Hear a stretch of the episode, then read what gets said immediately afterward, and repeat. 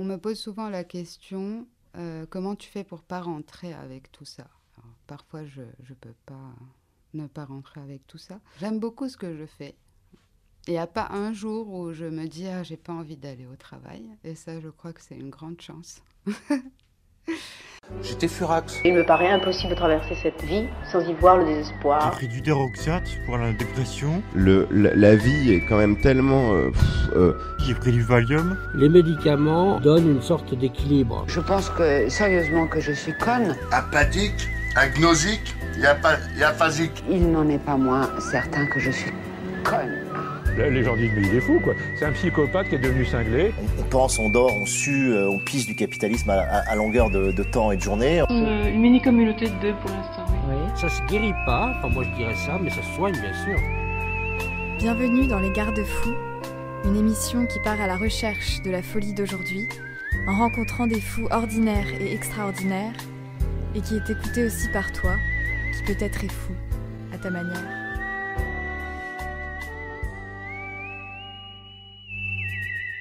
Cette fois-ci, nous rencontrons Michel. Je m'appelle Michel, je suis psychologue et je travaille dans un hôpital de jour pour adolescents.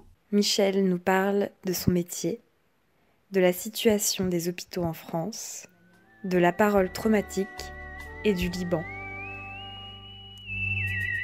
La folie pour moi c'est... Euh, c'est un terme qu'on peut utiliser dans la vie de tous les jours, que je peux utiliser, euh, mais hum,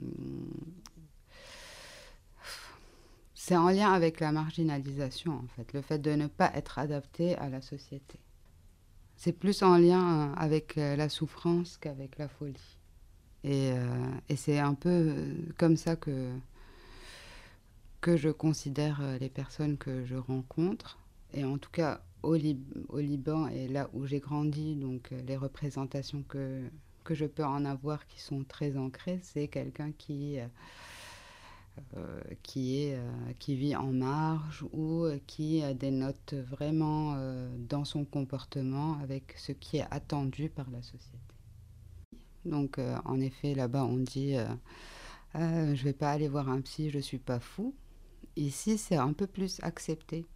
Et c'est un peu plus considéré comme euh, quelque chose qui peut être transitoire, c'est-à-dire euh, un besoin à ce moment-là d'aller euh, voir quelqu'un.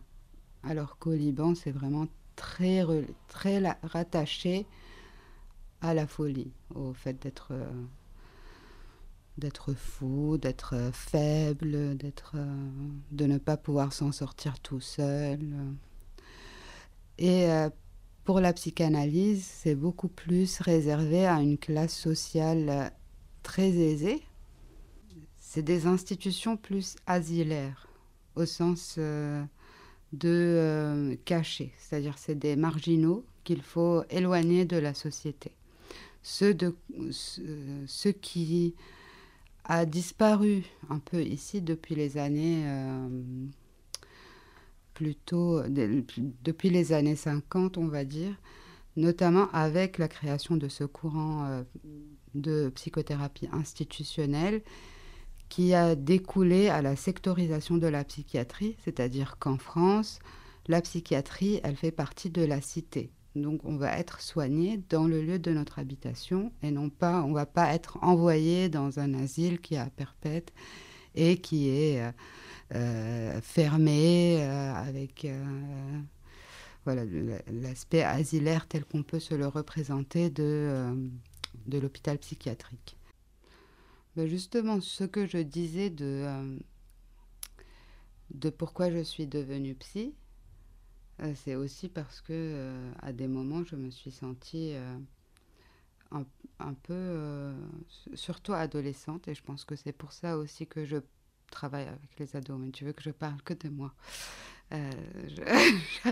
T'as le droit de faire des petits bons. mais c'est parce que moi, ado, euh, à des moments, j'allais pas très bien et, euh, et je savais pas trop ce qui se passait pour moi. Et comme euh, justement au Liban, c'est pas très commun d'aller voir le psy, bah, je suis jamais allée voir un psy. Je sais par exemple que je peux euh, accumuler euh, sur des mois ou des semaines des choses un peu difficiles et puis d'un coup péter un câble ou me mettre à pleurer parce que j'ai perdu mon écharpe. Je sais que c'est pas parce que j'ai perdu l'écharpe, mais voilà, c'est ce, ce moment-là où tout va déborder et et où je me dis, ben, là, il faut que tu t'arrêtes. là, tu prends une pause. C'est vrai qu'on ici, euh, on se rend pas compte de, la chance qu'on a de pouvoir euh, avoir des soins, quels qu'ils soient, gratuitement. Et euh, c'est quelque chose que, qu'en tant qu'étrangère, j'apprécie beaucoup en français. Et c'est pour ça que j'ai choisi de travailler dans le public. C'est parce que chacun de nous a le droit d'être soigné, quelle que soit la maladie, gratuitement. Et ça, quand on vit là et que c'est acquis, on ne se rend pas compte de cette chance-là.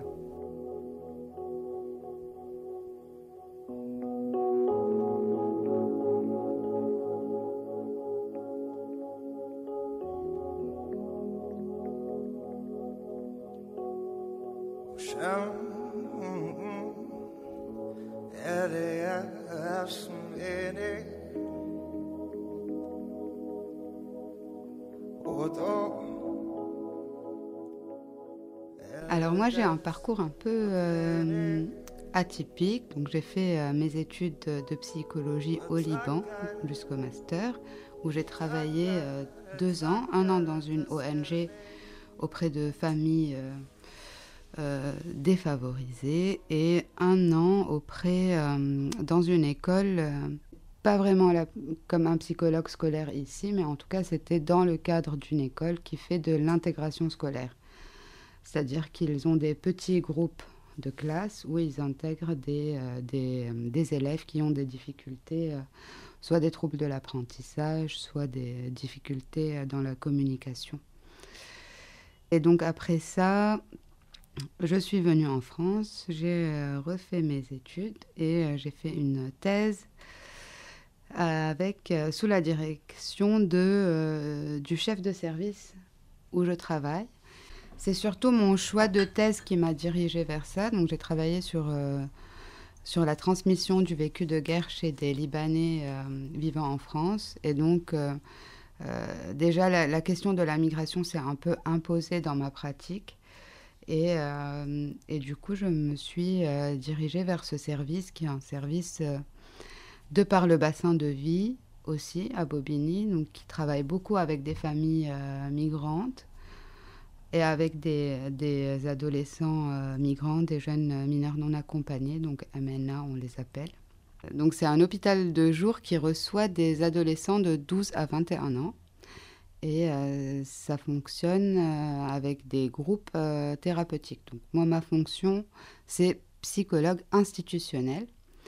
Donc euh, je fais des groupes thérapeutiques, que ce soit euh, autour de la danse, autour de l'écriture, autour du cinéma, avec une réalisatrice qui vient faire euh, ce groupe avec nous. C'est des jeunes qui ont des problématiques différentes, qui sont adressées la plupart du temps par un, par un psychiatre référent. Donc ils ont déjà un psychiatre à l'extérieur de l'hôpital de jour et ils sont adressés pour diverses euh, raisons, euh, soit parce qu'il euh, il faut travailler la question groupale, donc ils ont des difficultés dans leur groupe de pairs, soit parce qu'ils sont déscolarisés et que c'est un moyen de leur permettre de sortir un peu de chez eux dans un lieu qui est plutôt sécurisant, dans, un groupe, dans des groupes plus petits que le groupe classe soit parce que c'est des jeunes qui ont de grandes problématiques de communication, des, euh, pathologies de l'enfance. Je savais euh, dès euh, la seconde quasiment que je voulais être psy, mais je ne savais pas pourquoi.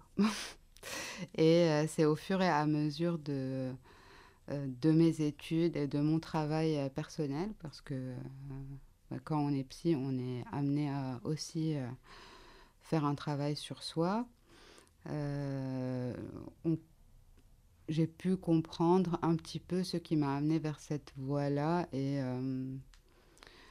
c'est plus en lien avec un parcours personnel et, et une certaine place dans la famille, par exemple, qui, qui peuvent amener à vouloir peut-être pas alors c'est le terme réparer qui me vient, mais c'est pas le bon terme. Euh, c'est marrant parce que hier je parlais à un patient en arabe et je voulais lui dire on va réparer le petit euh, l'enfant qui est en toi et en arabe ça faisait vraiment genre on va réparer la bagnole.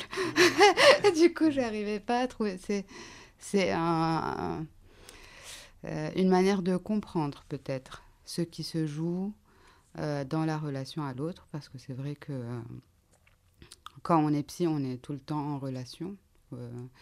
Euh, il y a quelque chose comme ça. Qu'est-ce qui, qu'est-ce qui se joue dans la relation à l'autre et qu'est-ce, qu'est-ce que cette relation peut inscrire dans notre psychisme, comment elle peut s'inscrire dans notre psychisme, cette relation, et quelle incidence elle a sur la personne qu'on est? C'est les relations à l'autre. Mais l'image de... Parce qu'avec ce patient, l'image de l'enfant euh, blessé, cassé, euh, euh, elle était très présente en entretien, donc c'est peut-être pour ça que j'ai utilisé ce terme.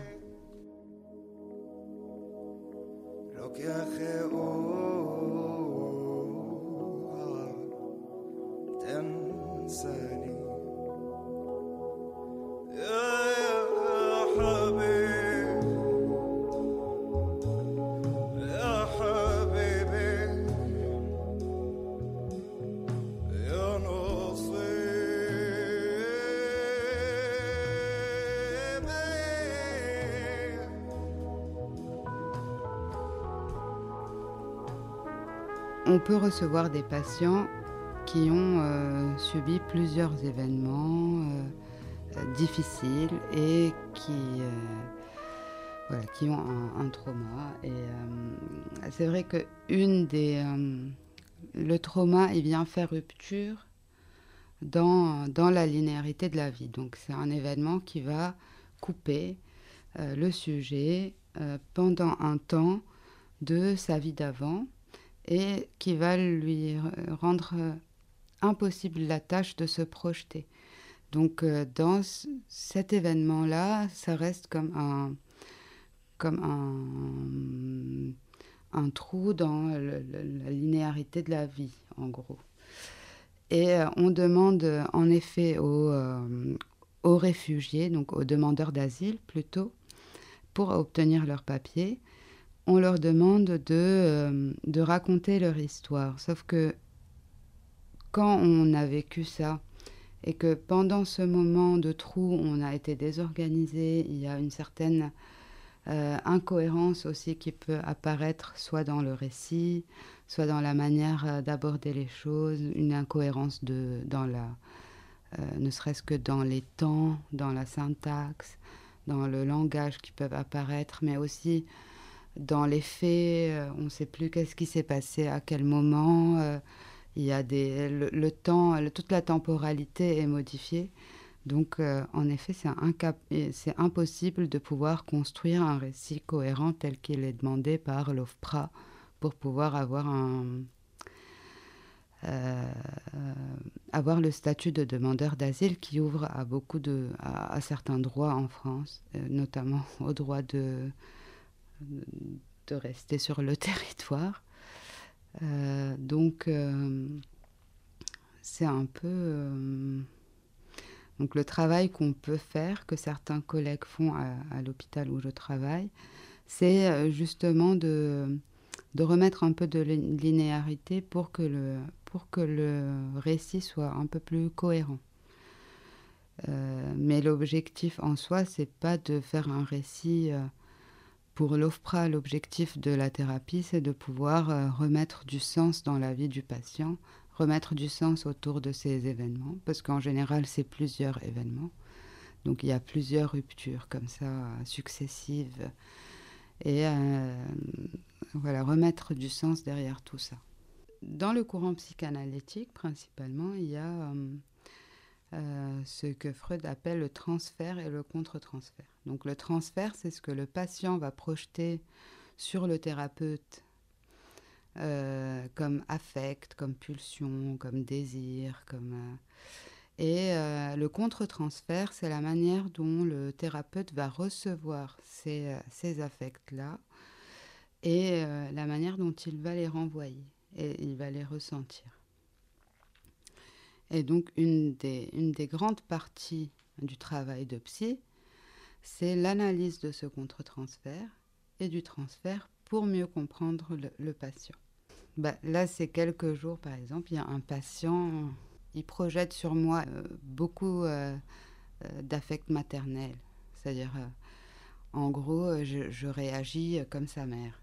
Et quand il sort du groupe, je vais lui gueuler dessus. Et du coup, ça me fait vivre, moi, des choses de, euh, euh, de ce que j'aurais pu être comme mère ou ce que je pourrais être comme mère. Mais euh, voilà, donc, personnellement, ça me touche parce que je ne le suis pas. Et donc, ça, c'est un travail que je fais en individuel. Et le fait qu'ils me mettent à cette place-là, c'est un travail que je fais avec l'équipe. Alors, j'aime beaucoup ce que je fais. Il n'y a pas un jour où je me dis ah j'ai pas envie d'aller au travail et ça je crois que c'est une grande chance. Euh, mais c'est vrai que ça demande beaucoup d'énergie euh, parce qu'il faut être en même temps à l'écoute euh, du patient, en même temps à l'écoute de soi, de pouvoir aussi repérer ses limites pour, pour le bien du patient, que parfois on ne peut pas, et euh, quand on ne peut pas, il faut pouvoir le dire. On me pose souvent la question, euh, comment tu fais pour pas rentrer avec tout ça?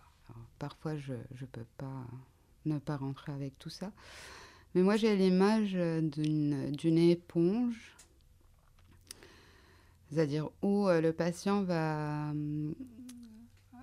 va nous raconter son histoire du jour.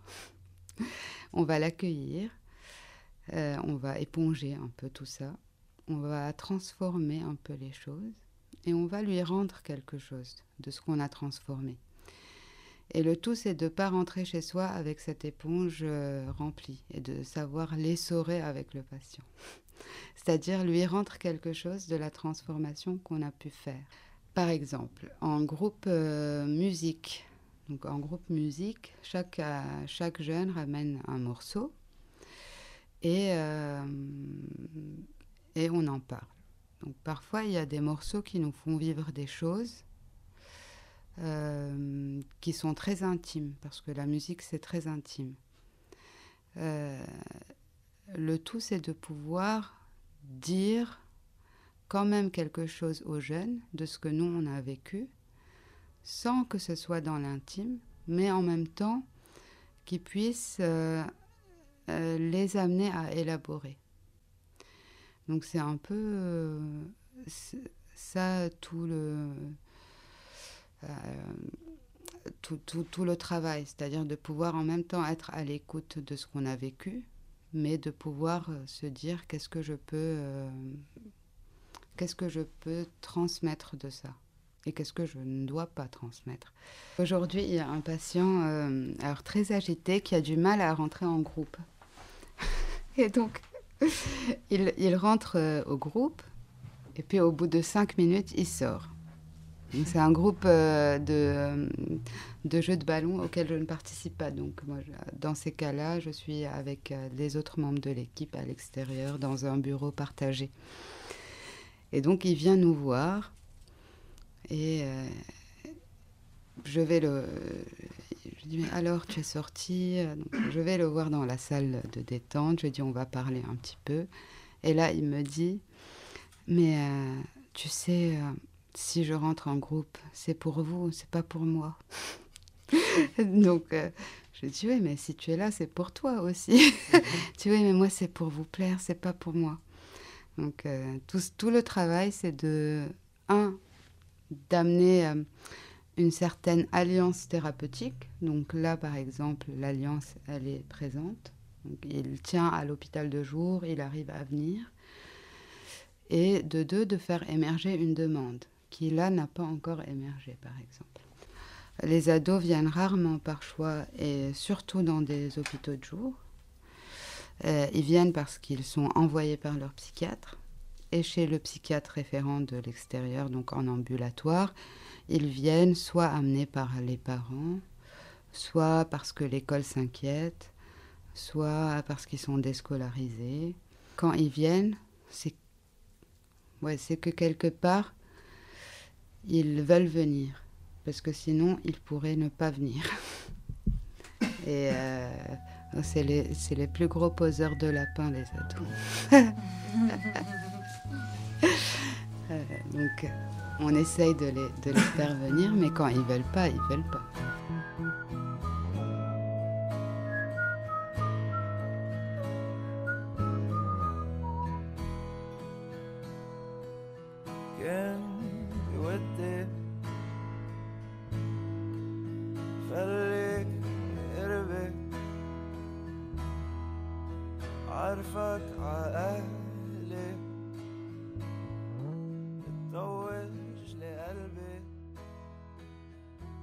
C'est vrai que par exemple, on, a l'impression que c'est moins entendu que d'autres causes. C'est-à-dire que même l'hôpital, de manière générale, les urgences sont en grève depuis un an quasiment. Euh, c'est pas entendu. Euh, les infirmiers n'en peuvent plus. Tout le monde en parle, mais personne ne fait rien. Euh, et dans, c'est-à-dire l'hôpital public, on a l'impression que c'est pas une priorité de l'État. Et dans l'hôpital public, la psychiatrie, c'est pas une priorité de de l'hôpital public. Donc c'est vraiment euh, euh, parfois on a l'impression que c'est vraiment au bas de l'échelle qu'il faut qu'on se démène un peu tout seul euh, parce qu'on doit chercher des fonds pour pour faire des pour que des intervenants extérieurs puissent venir comme par exemple la réalisatrice euh, qui vient faire le groupe cinéma. Elle est, euh, euh, c'est une subvention de la Fondation de France. Donc on fait un appel, on répond à un appel à projet. Après, plein d'institutions fonctionnent comme ça, mais c'est vrai que la psychothérapie institutionnelle telle que je la conçois n'est pas soutenue par l'hôpital public. L'année dernière, à l'hôpital, on n'avait plus de stylo, donc on a on a demandé, euh, ben, on, fait des commandes tous les mois, donc on a fait la commande. Ils ont dit qu'on avait dépassé le quota annuel de stylos qu'on pouvait avoir. Donc on a euh, fait le groupe écriture avec des stylos qu'on cachait dans une trousse pour ne pas que les gens les prennent, pour être sûr d'avoir des stylos pour euh, le groupe, pour que les ados puissent écrire. Donc c'est vrai que ça c'est quelque chose euh, qui marque aussi une certaine précarité de l'hôpital public et de la psychiatrie dans l'hôpital public. Donc on est un peu limité. Mais moi j'ai la chance de travailler dans un service qui est très engagé, très motivé, très actif. Donc on, plus active que ma voix. J'ai pas l'impression de paraître très active en parlant. Mais en tout cas, on a plein de projets, plein d'envies et donc on, essaye de se démener comme on peut pour, euh, pour qu'ils aboutissent.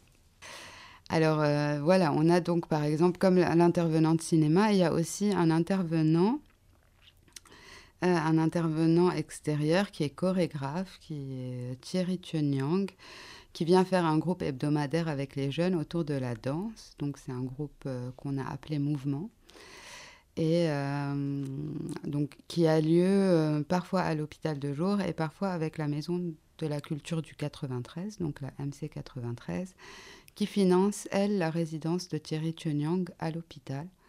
Alors ça a été une vraie rencontre avec ce groupe et Thierry Chunyang parce que ils l'ont rencontré déjà au moment de la transition avec l'atelier cinéma. Donc l'atelier cinéma se terminait et lui, il arrivait. Donc ils ont pu, euh, dans le cadre de l'atelier cinéma, faire un reportage sur lui, où il a dansé sur des musiques, il a improvisé des danses sur des musiques qu'ils avaient choisies. Et donc ils ont... Euh, euh, il leur a un peu offert ça, et pour eux, ça a mis du sens sur des choses qu'ils pouvaient vivre, et, donc ça a créé un vrai lien, en tout cas avec ces quelques jeunes qui sont très attachés à ce, à ce groupe. Et puis au fur et à mesure de, des rencontres, il, il leur proposait des, des exercices de danse, de mise en mouvement, soit sur des musiques, soit sans musique, mais en tout cas souvent dans la relation. Euh, comment être à l'écoute de l'autre, euh, dans le mouvement, comment porter l'autre. Il y a beaucoup de, euh, de moments de portage dans ce groupe, de, donc des ados qui sont grands, forts et qui se retrouvent à être sur portés par, par lui ou par les soignants. Donc c'est comme nous, on les porte un peu psychiquement et lui, il est porté euh, physiquement. Donc, c'était, c'est, euh, euh, c'est des moments assez intenses qu'ils vivent et ils découvrent un petit peu leur corps. Dans le service qui, elle, justement, travaille sur ce lien-là. Donc, comment pouvoir. Parce que, une fois la mise en route du corps et la mise en route de, du psychisme, c'est un peu, euh, c'est un peu, euh, c'est lié quoi. Euh, par exemple, c'est une jeune fille qui est bah, dans son dans son corps.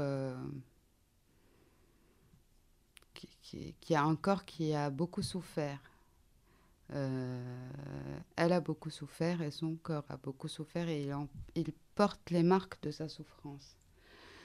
Euh, donc euh, elle a du mal à l'exposer, c'est un corps qui est difficile à montrer.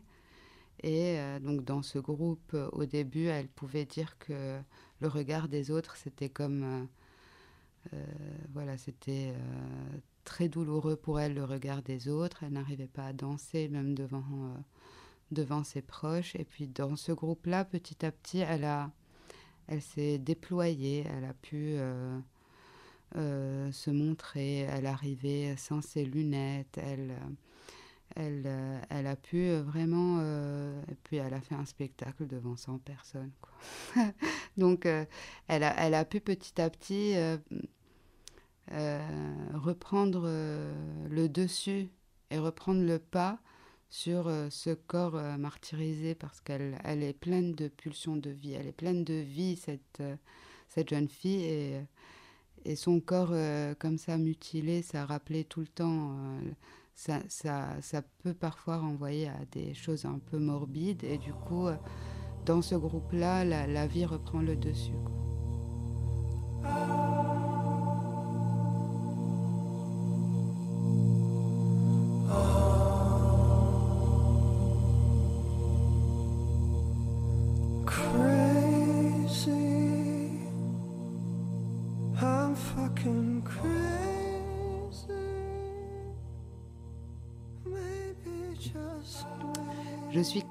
Quelqu'un de très calme.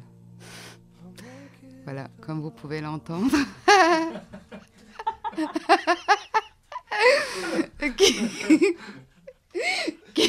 qui, va je, perds rarement mon sang-froid. Et donc, euh, c'est vrai que j'ai voulu faire du théâtre pour essayer euh, de, vivre autre chose que. C'est-à-dire pour faire autre chose, euh, pour apprendre à m'énerver, en, vrai. Et donc, on, j'ai.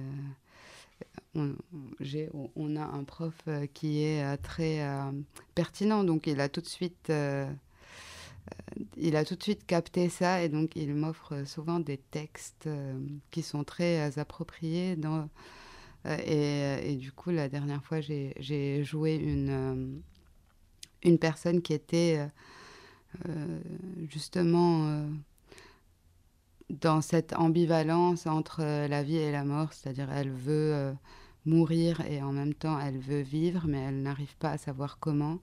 Donc c'était un peu un, texte où euh, je pouvais avoir des bribes de phrases que j'avais entendues euh, par des patients et je pense que c'est ça qui a rendu le texte assez difficile à, apprivoiser, à apprendre. Et, euh, mais la manière euh, dont, dont je l'ai joué, c'était plus euh, la vie qui l'a remporté. Et je pense qu'il. C'est-à-dire que c'est la c'était avec une musique et puis il y avait beaucoup de mouvements dans la scène physiquement, donc il y a quelque chose de l'ordre plus de, de l'énergie qui est sortie dans un texte qui pouvait être très déprimant. Je suis triste. je suis triste, je sens que le futur est sans espoir et que rien ne peut s'arranger.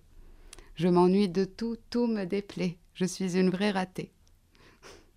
Je suis coupable et voilà ma punition. Je voudrais me suicider. C'était ça mon texte. Le début.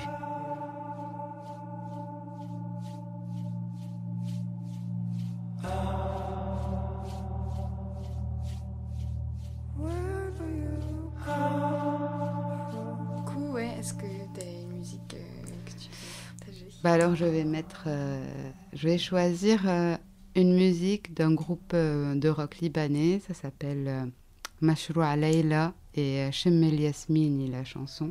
C'est Sans le jasmin, voilà, que j'aime beaucoup, qui est en même temps douce et, et pleine de, oui, pleine de douceur.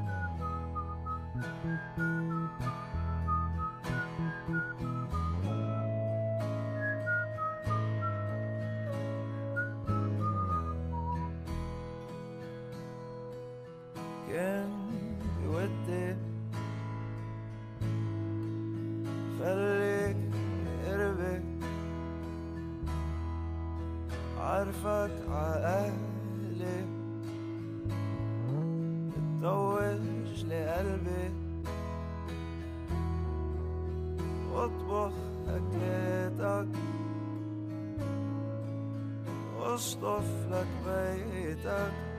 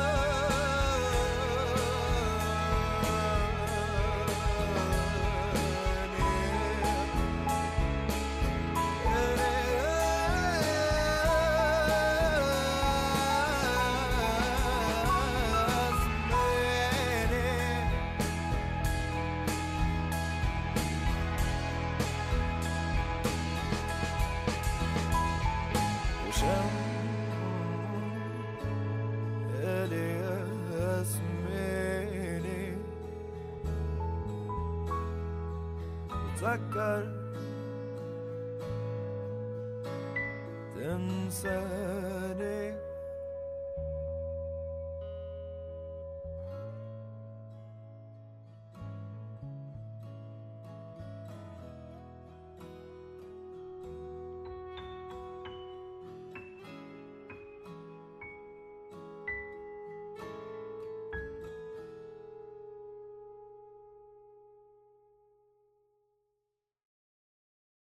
Il est venu avec euh, une, euh, une, une écrivain, Écrivaine. une écrivaine, et autrice, autrice euh, Marie Desplechin, qui, euh, qui a participé au groupe et qui a décrit un petit peu le groupe et qui a fait une pétition pour l'hôpital public que je vous invite à signer. Euh, il y a quelques semaines, je crois, il y a deux semaines, elle a écrit une lettre ouverte euh, au président pour euh, sauver l'hôpital public. Donc, On est là on est là, même si Macron ne veut pas, nous on est là.